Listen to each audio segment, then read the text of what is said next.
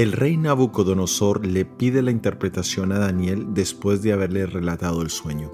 Él también hace alusión al hecho de que los sabios del reino no habían podido dar una interpretación al sueño. Eso lo leímos en el versículo 7. La confianza de Nabucodonosor que Daniel sería capaz de dar la interpretación era total y absoluta.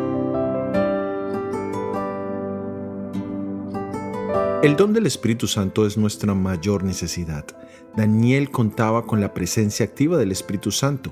El mismo rey lo reconoció. Existen tres tipos de experiencias que todos podemos hacer con el Espíritu Santo.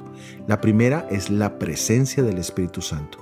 Todos hemos sido testigos de su presencia en una reunión oculto, a través de una oración o alabanza, o en la misma experiencia de conversión. La segunda experiencia es la de la guía del Espíritu Santo.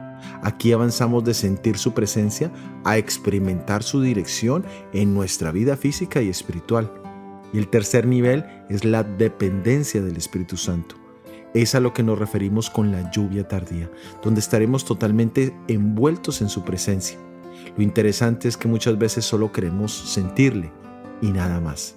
No queremos que nos dirija o nos muestre nuestro pecado. Y tristemente no queremos depender de Él, sino que quisiéramos utilizarlo a nuestro modo. Por eso la gran urgencia de pedir la lluvia abundante del Espíritu Santo hoy mismo. Soy Óscar Oviedo y este es el devocional Daniel en 365 días.